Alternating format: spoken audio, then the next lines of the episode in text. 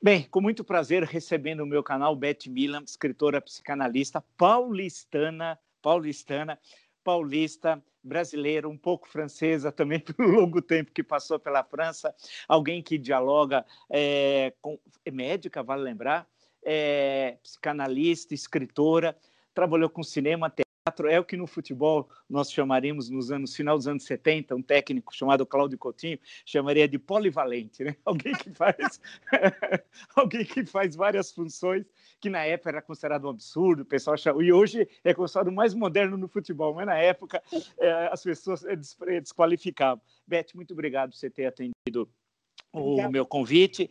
É, e a questão que eu coloco para você nessa nossa conversa é o seguinte: no Brasil, as coisas se repetem muito. Né? A impressão que a história do Brasil é um eterno passado, como se o, o, a roda da história ela não se movimentasse. Né? Nós tivéssemos alguma coisa aqui que, por exemplo, na França não tem, afinal, na, história, na, na França a história se movimenta e algumas vezes rapidamente. Você, com a psicanálise, como é que você, no, no seu campo, também como psicanalista, vê essa característica do Brasil? Olha, antes de falar do Brasil, eu vou dizer de um modo bastante simples que a base da cura analítica é a rememoração. O que impede a repetição e leva eventualmente à reinvenção da existência de um sujeito é a memória. Ora, nós somos um país que desvaloriza profundamente a memória, né? A história, é, por isso mesmo eu considero que o trabalho que você faz é um trabalho essencial, inclusive porque você, além de ser um grande historiador, é um comunicólogo, e, e, esse trabalho é fundamental, quer dizer, não tem, não tem memória dos fatos, né? A, a República foi, foi, foi, aconteceu por pessoas que eram es, es, escravocratas, né? Abolição, abolição dos escravos, quer dizer, não tem, não tem uma coerência, uh, não tem uma coerência na, nas ações, inclusive uh, coisas profundamente paradoxais podem coexistir. Isso não é necessariamente ruim, mas no campo da história é ruim, porque não há superação. Um, no carnaval, por exemplo, para, o paradoxo, o paradoxo cria as coisas mais, mais sublimes, né? Então você tem, tem um tempo Uh, você tem, por exemplo, as pirâmides do Egito uh, junto com as, um, as, a estatuária grega. E isso não tem o menor, não tem o menor problema, né? mas é o carnaval é um processo uh, de. É um processo análogo ao processo do sonho, né? é um processo onírico. Mas a história real não, não, não tem condições de, de aceitar isso. Como é possível, por exemplo, eu, eu ouvi isso ontem na televisão, que um juiz def, defenda a ideia de que injúria racial não é crime de racismo. Ora, o que sustenta o racismo é o discurso racista. Então, é óbvio que é crime. Na verdade, ninguém ainda se debruçou com os conhecimentos da psicanálise sobre a história brasileira. Porque seria uma pesquisa muito, muito profunda, muito pertinente é, sobretudo se ela fosse é, é, bastante difundida. E isso me, isso me, a razão pela qual eu escrevi o Baal, que é o, o uh, é o último livro meu que foi lançado, é precisamente essa, quer dizer, a, a destruição da memória da, da, memória da cidade. Por exemplo, você é da cidade de São Paulo, você sabe que tudo que a gente tinha na infância não existe mais. Né? Todos os palacetes extraordinários que teriam sido preservados em São Francisco, por exemplo, é, todos esses palacetes destruídos, eram verdadeiras obras de arte. É, é, aquilo que o Caetano fala, a força da grana que ergue e destrói coisas belas, né? No caso aqui de São Paulo. É, e nós temos várias São Paulos em um curto espaço de tempo, né? Porque essa cidade ela vai se des... é, e uma cidade que tem esses problemas, como você muito bem destacou, de memória. Basta lembrar que em 1900 é, a maior parte da população de São Paulo não falava português, né? Porque era formada por imigrantes. É uma coisa assim inacreditável. Você falou no Bal, eu estou até com, Mas, com ele aqui. Falava hum. aqui português. É, é, na verdade, já em 1900, quer dizer, nós na metade do século XIX, aí, é, na primeira metade do século XIX havia a língua geral, né? A, a, quando foi criada a Faculdade de Direito, é, em 1826, pouco antes, o, quando foi discutido na Assembleia Constituinte, em 1823, um deputado da Bahia disse assim: Bom, mas espera um pouquinho. É, faculdade de Direito em São Paulo, mas nem em português eles falam lá tal, né? foi dito à época. Mas essa, a, já em 1900, a forte presença da imigração, né, em um curto espaço... que, que própria, tinha... é, que está no isso que que está no Alcântara Machado no, no Brás Bexiga e Barra Funda né do Alcântara Machado que você tem uma forma muito particular de falar o português em São Paulo né?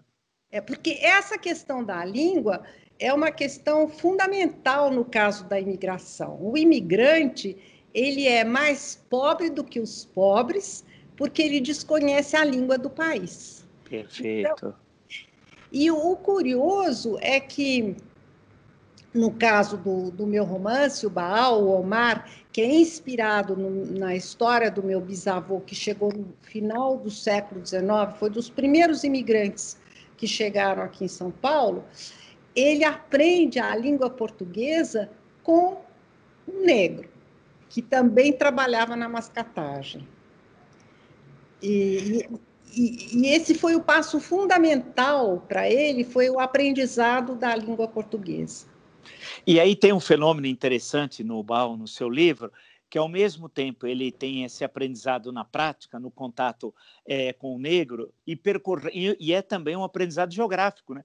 porque percorre regiões que são muito diferentes de onde ele veio. Né?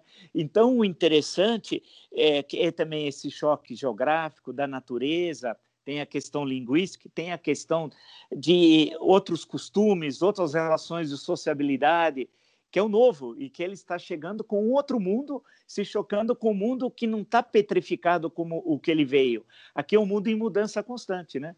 Agora, o que é interessante nessa sua observação é que ele, ele o, o mascate, esse, ele se desloca para poder sobreviver. Mas essa era a tradição dos fenícios. Sim.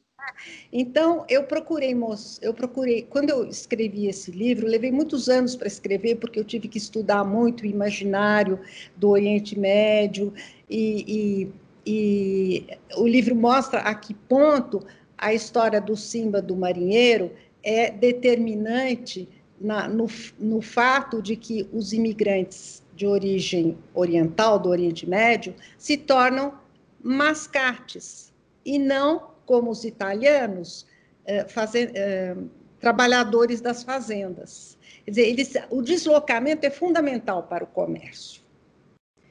Não é? Quer dizer, eh, então eu acho que isso é interessante. Eu não cheguei a, o meu romance não é realista, ele é um realismo mítico. Eu nem falo que é o Líbano, é o Oriente Médio e os trópicos. Quer dizer, o que me, o que me interessava nessa história era a relação com a memória, né? porque sem a valorização da memória não existe civilização, como não existe civilização sem direito de asilo, né? que é um clima contemporâneo terrível. É, porque sem, a, a, guerra é inevitável, na, sobretudo nas condições atuais do mundo, né? tendo em vista a desigualdade entre as pessoas, a desigualdade social, a desigualdade entre as nações, a guerra não vai, não, não vai parar de existir. Então, a, a, o direito de asilo é fundamental. E antes da pandemia falava-se muito nisso, né? Agora.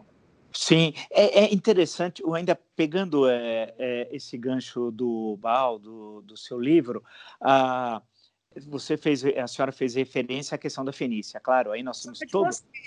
Ah, tá bom. Você fez referência.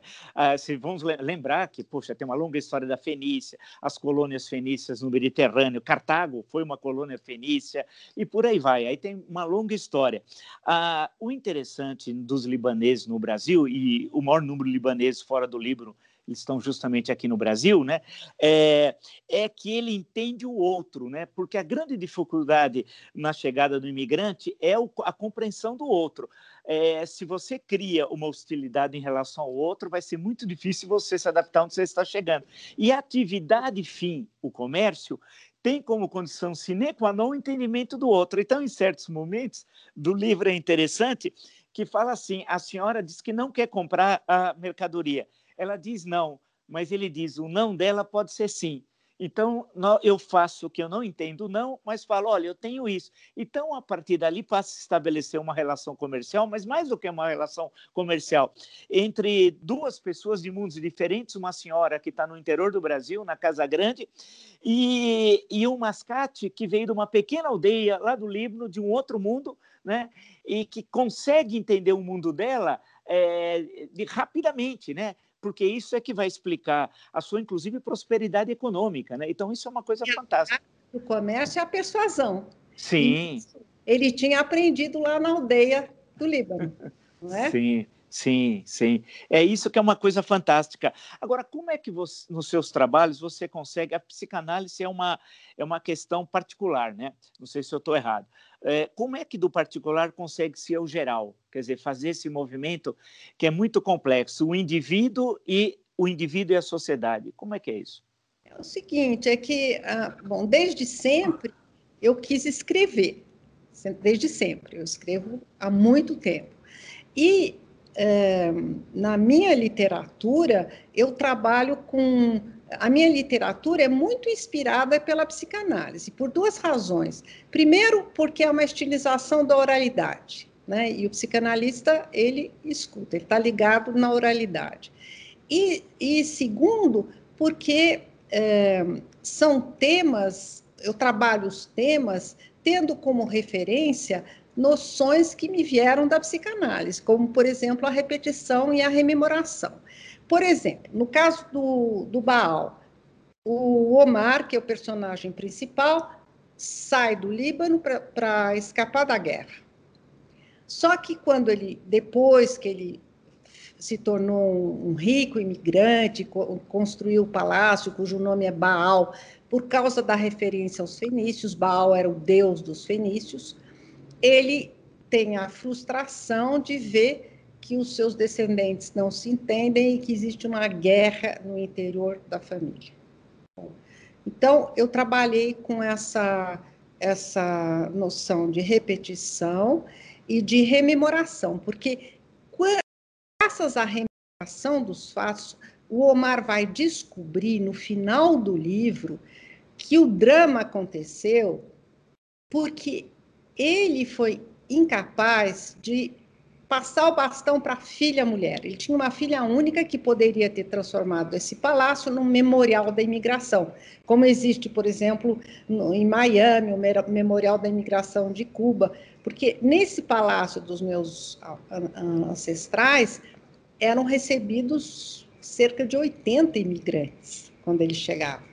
Então aquilo era um lugar histórico que foi não podia ter sido demolido. Mas ele descobre que há duas razões pelas quais isso aconteceu.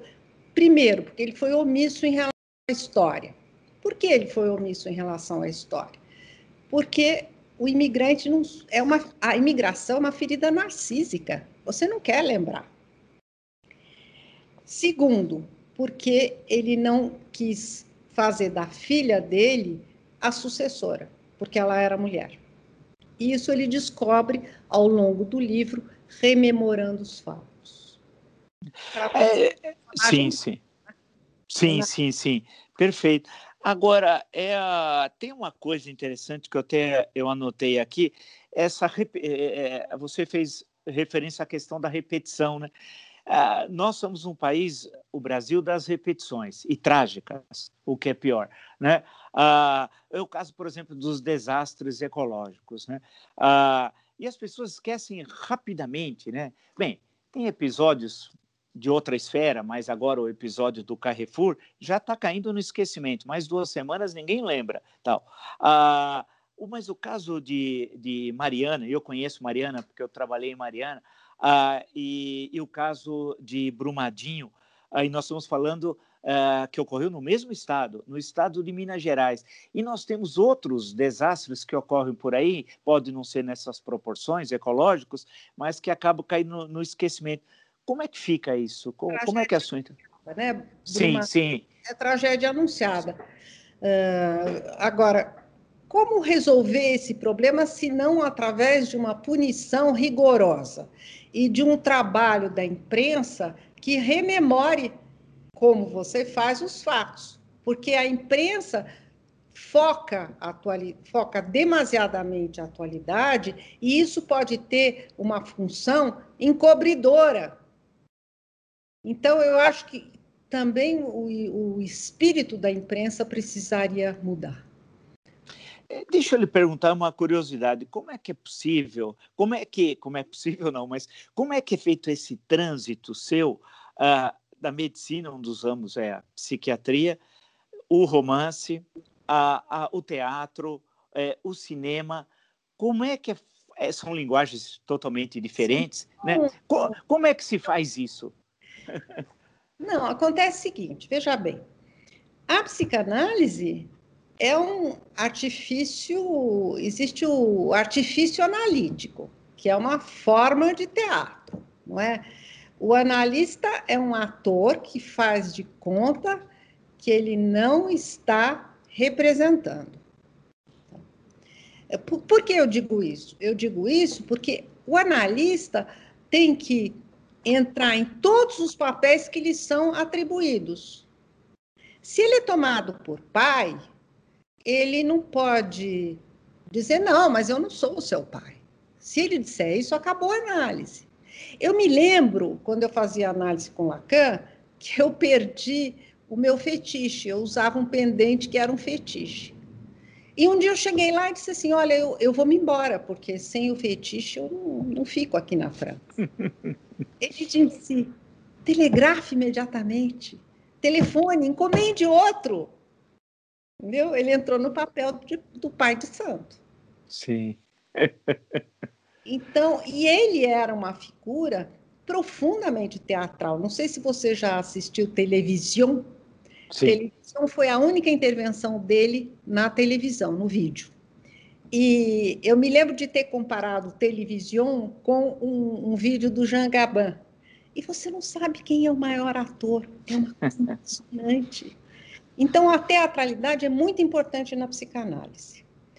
É, antes de, de, de ir ter com Lacan, como eu tinha sido, por assim dizer, é, expulsa da sociedade de psicanálise brasileira, é, por causa da minha irreverência, por causa. Eram os anos da ditadura, por causa da, do extremo autoritarismo, dos professores da sociedade, porque a referência, eles, eles, eles, eles não tinham como referência o Freud, a referência deles era os behavioristas, os, os, os, os, os psicanalistas ingleses.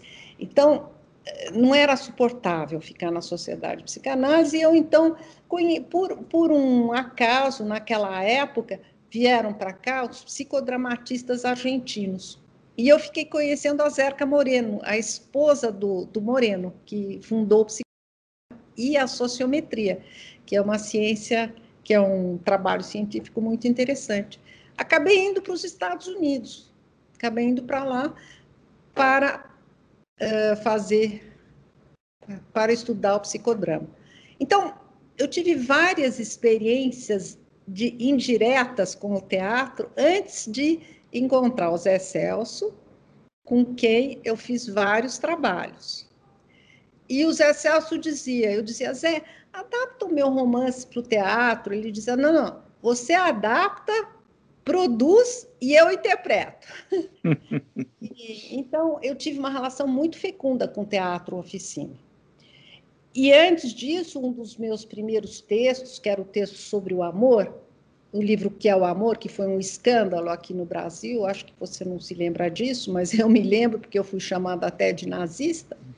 Eu, página inteira, primeira página da Ilustrada, com foto de quatro colunas, e como eu dizia aqui, a paixão do amor, como a, o amor do amor, a paixão Tristão e Isolda, não tinha nada a ver com o Brasil, o Brasil é a paixão do brincar. Aliás, você precisa me explicar, você que está interessado na questão da repetição, de onde essa história, porque eu acho que o, o Macunaíma tem uma relação com João Ramalho, porque o João Ramalho é, não dizia nem vem para as mulheres, ele pulava em cima e, e cantava em todos os galinheiros. Então, a relação com o amor, a paixão amorosa, é de uma outra ordem. E eu, e eu nesse livro, digo que uh, o importante no Brasil é a paixão do brincar. Bom, na época, isso pegou muito mal, uh, acharam que eu queria, que eu estava falando do caráter nacional, fui chamada de nazista, enfim, foi um escândalo. Mas uh, eu acho que tinha um certo acerto nesse livro, porque uh, o, o, o, brincar, que é um recurso civilizatório, se transformou no sacanear. Hum. E a gente não sai mais disso só sairia disso com uma lava-jato levada a sério. Eu não sei, você que é historiadora, que pode me explicar como é possível que, que a Constituição seja tão desrespeitada? Como é possível que. Enfim, eu acho que sem o que eu gosto no seu trabalho é o fato de que você faz análise do discurso e, e, é preciso escutar o que as pessoas, os políticos dizem. É preciso ensinar isso, ensinar a população a escutar esse discurso, porque é a partir desse discurso que o voto pode se tornar consequente. Sim, você é, no início da nossa conversa estava fazendo referência a um, a um voto. É uma sessão do Supremo Tribunal Federal que está discutindo a questão da injúria racial, se é racismo ou não. O ministro recém-nomeado, no primeiro voto dele, o Cássio com K, é, ele disse que não, é, a injúria racial não é racismo, etc. E o julgamento vai continuar. São 11 ministros no Supremo, provavelmente vai ser, acho que vai ser considerado que injúria racial é racismo. Né? Deve ser essa, presumo, pelo que eu conheço lá dos ministros. Agora, comparando dois, dois países diferentes e dois racismos diferentes, como é que, e, e no seu trânsito pessoal, como é que se analisa o racismo na França e o racismo no Brasil?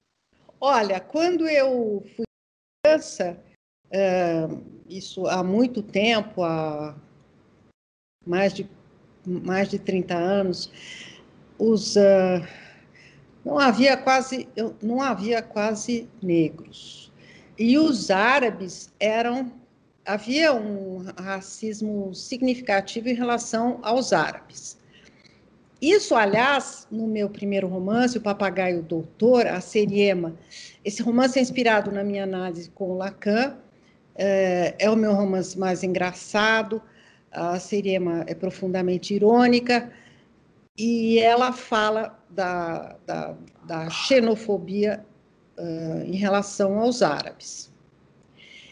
Depois, a coisa foi evoluindo. E eu me lembro que quando a França venceu a Copa do Mundo, vence, ganhou do Brasil, eu fiquei muito feliz naquele dia, porque eu estava descendo o Champs-Élysées e, de repente, um, um negro lindo me abraçou e disse: Nos avons gagné. E eu pensei, mesmo, verdade, nos avons gagné. Esse abraço tinha sido impossível 20 anos Sim, sim. E uma seleção formada por um, um grande número de jogadores negros, né? Então, a França, quer dizer, ela reage mais uh, de forma mais consequente as, apesar que recentemente houve um caso também de, de, de massacre de negro em Paris, mas uh, a França tem uma consciência política, consciência política muito mais uh, muito maior, uma relação com a memória, todos esses todas essas esses cerimoniais que o Macron um, organiza, a gente pode gostar ou não do Macron, mas são impressionantes, né? Quer dizer, aquilo faz a França, a rememoração do que o Chirac foi, do que o Giscard fez, dos, dos escritores, não é? Do que a Simone Weil, o enterro da Simone Weil no Panteão, foi uma das coisas mais impressionantes que eu vi. Né? E ela, graças a ela, a legalização do aborto passou na França.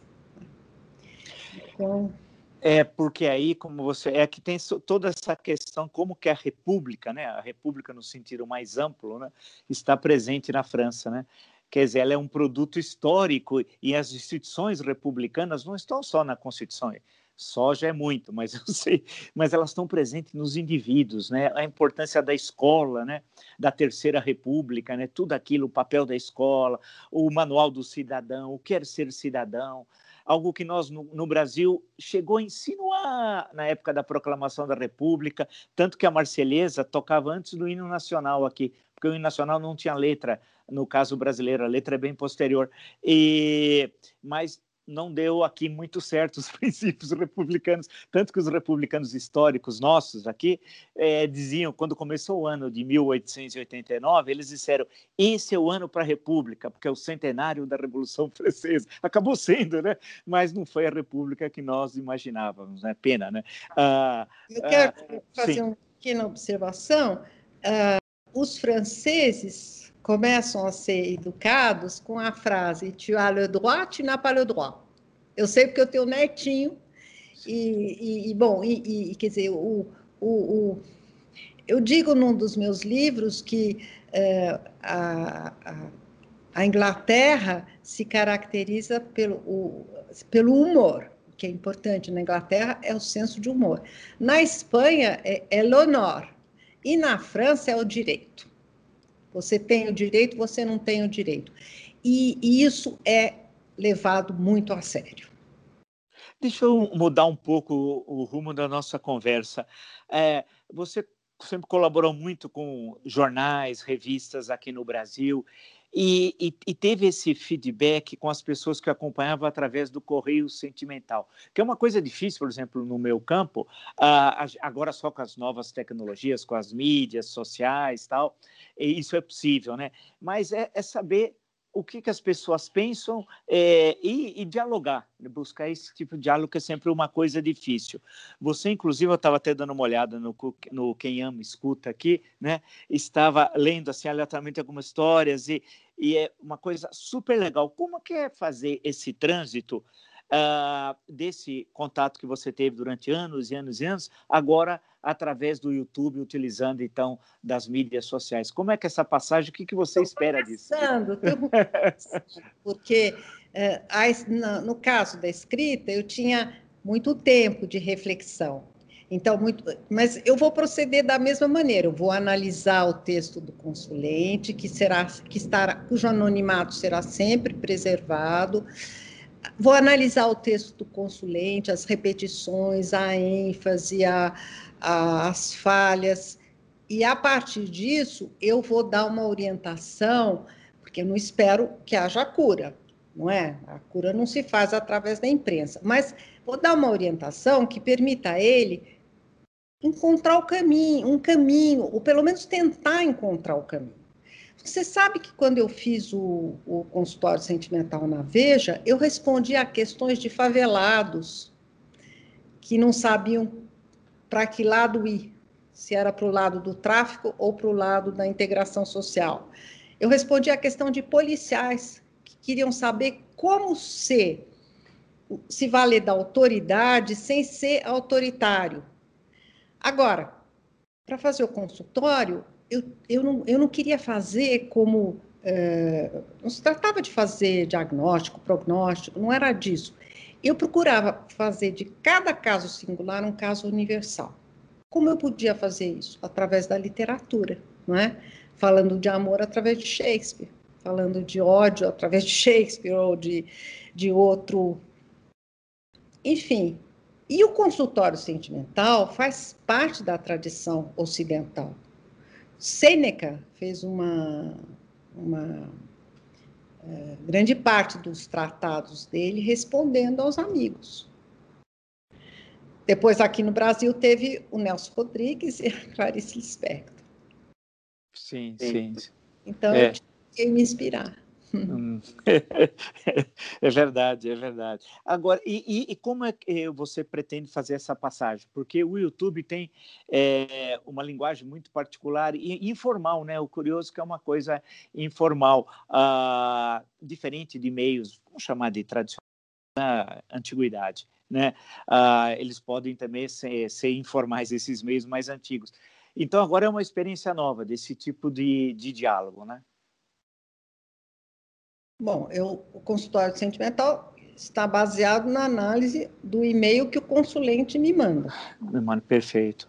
Então, eu tenho que responder. Mas, ao mesmo tempo, eu vou ter a liberdade de falar dos temas conexos, não é?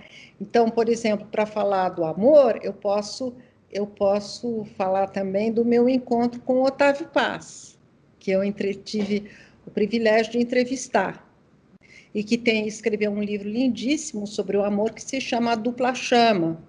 Foi o último livro que ele escreveu com mais de 80 anos e é uma preciosidade. Ele nesse livro ele diz, entre outras coisas, que o amor é uma aposta na liberdade.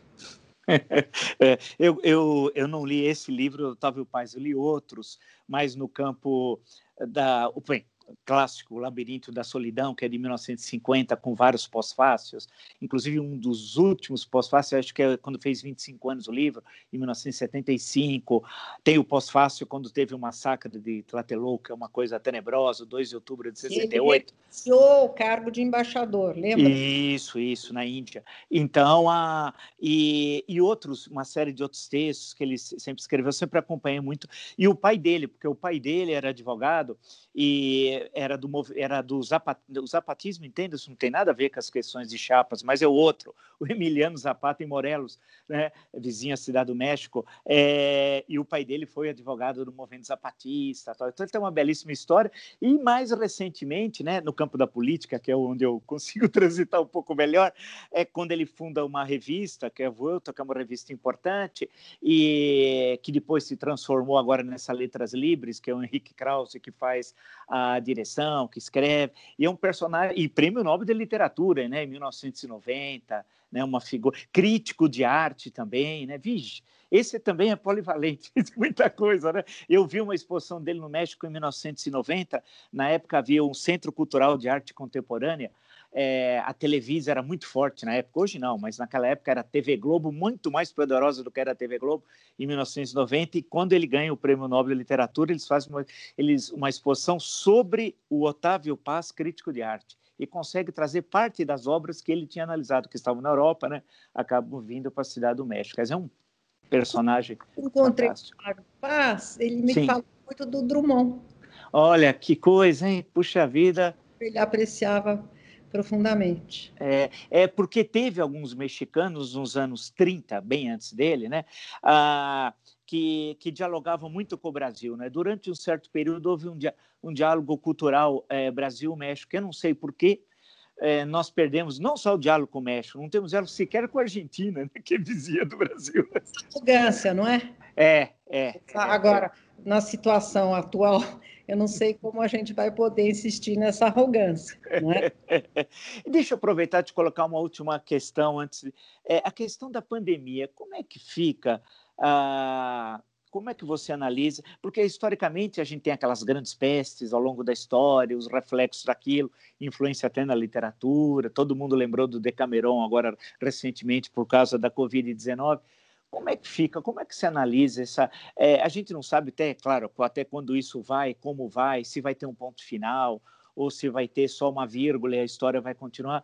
Como é que se analisa essa questão da pandemia? Porque é um fenômeno que não é de um país, de um continente, mas é no mundo todo, na influência dessa pandemia nos, nos laços de sociabilidade nos indivíduos. Ela não seria um reflexo da crise do capitalismo, da crise do, do, do, da questão ambiental, não é? Porque não teria havido essa disseminação do vírus sem a nossa sem a crise ambiental, sem a nossa relação com o planeta. Além disso, tem o, o, problema do negacionismo, que é universal. É? Então, nós vimos isso aqui no continente americano, né? no sul e no norte. Foi lugar, os lugares onde o negacionismo foi mais significativo. Então, eu não sei, quer dizer, é possível que é, vai ser possível aprender alguma coisa com isso? Vai ser possível entender que o consumo desvairado é, só penaliza as pessoas, além de penalizar o planeta, penaliza as pessoas?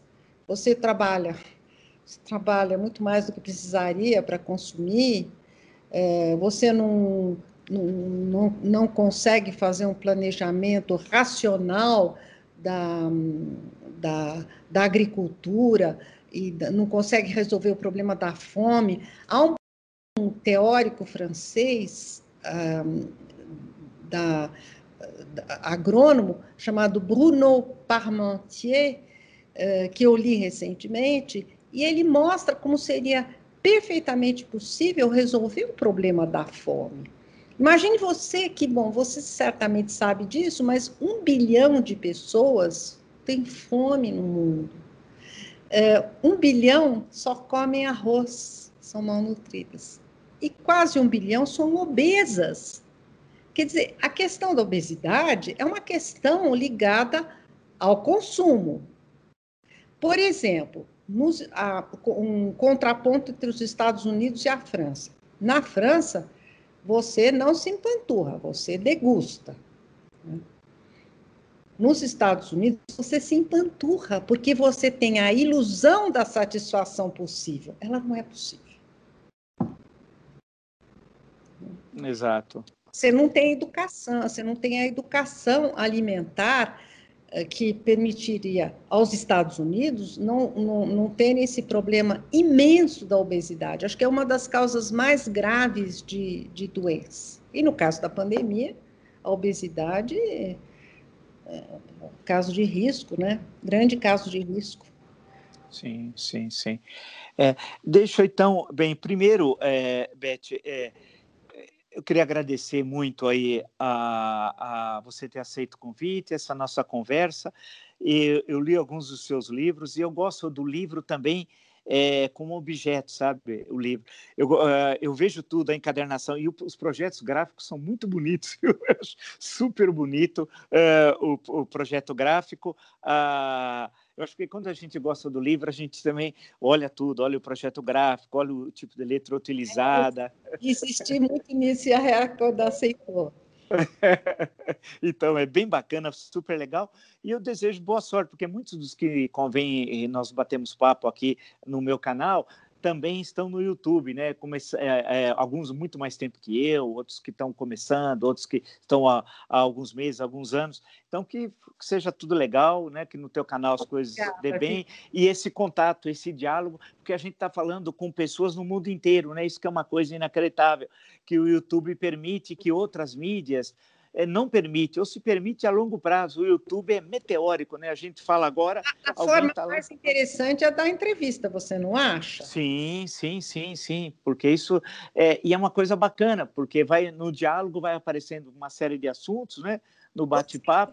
Estrangeiros também, pessoas que falam outras línguas. Então, é uma, é, nós não entramos ainda nessa, nessa fase, mas já tá, estamos começando porque nós estamos querendo também ampliar o canal e, e de ter entrevistas. Vamos primeiro até começar um que é mais fácil para nós na América Latina, começar a falar com intelectuais da Argentina, uh, no México, na Colômbia, e depois vamos atravessar o Atlântico, né?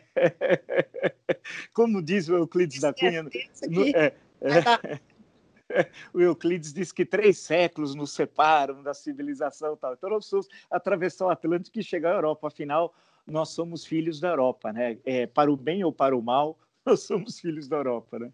Eu tinha 18 anos quando eu resolvi que eu ia para a Europa. Foi quando eu vi a vitória de Samothrace. Ah, sim. A, a, né, aquela figura feminina que era um Linda. da liberdade, da beleza e da liberdade. Legal, um belo final, belo final. Legal. Então, muito obrigado, Beth. Boa sorte. Em outro momento, nós, em outra oportunidade, nos encontramos então. Até então, tudo de bom.